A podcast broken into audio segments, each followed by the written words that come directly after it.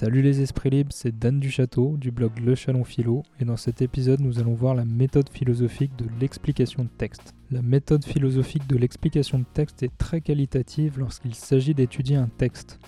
Petit tips, vous pouvez l'utiliser sur des textes qui ne sont pas philosophiques. Votre argumentation n'en sera que meilleure.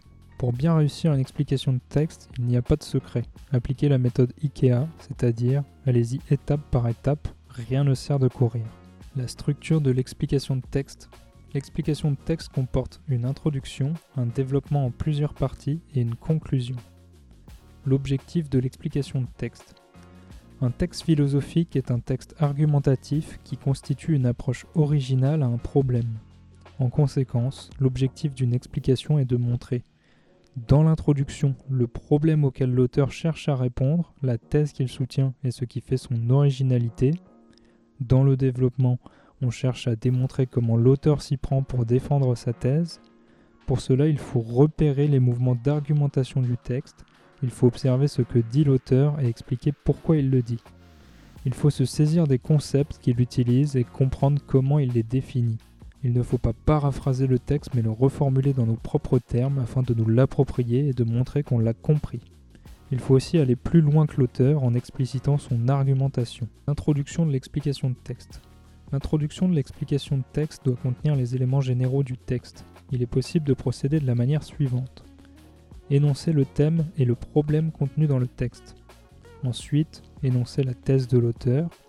Énoncer les enjeux. Énoncer ce qui vous semble problématique dans ce texte, la question à laquelle vous allez tenter de répondre. Énoncer le plan que vous allez suivre dans votre développement la thèse de l'auteur peut être vue comme la réponse à une question, le développement de l'explication de texte. La structure du développement doit épouser la structure du texte. Il s'agit en effet de restituer le raisonnement argumentatif de l'auteur. Il faut suivre l'ordre du texte pour chacune de nos parties. Chaque nouveau mouvement argumentatif de l'auteur devra donner lieu à une nouvelle partie bien distincte dans notre explication. Elle se découpe généralement entre deux à quatre parties, mais cela peut varier. Il existe plusieurs manières d'expliquer un texte et celle que je vous dévoile ici n'en est qu'une parmi d'autres. Le contenu de chaque partie. Pour chaque partie, il faut identifier le rôle que celle-ci joue dans le mouvement global du texte. Est-ce qu'elle introduit la thèse de l'auteur, la thèse adverse à celle de l'auteur Est-ce qu'elle sert à décrédibiliser une thèse, etc. Reformuler, expliciter ce que dit l'auteur et pourquoi est-ce qu'il le dit. On peut identifier trois niveaux d'analyse pour chaque partie. Premièrement, on décrit ce que fait l'auteur. Est-ce qu'il opère à une distinction, une comparaison, une critique, une objection? Ensuite, on reformule ce que dit l'auteur. S'il introduit sa thèse, on la reformule et on l'explique.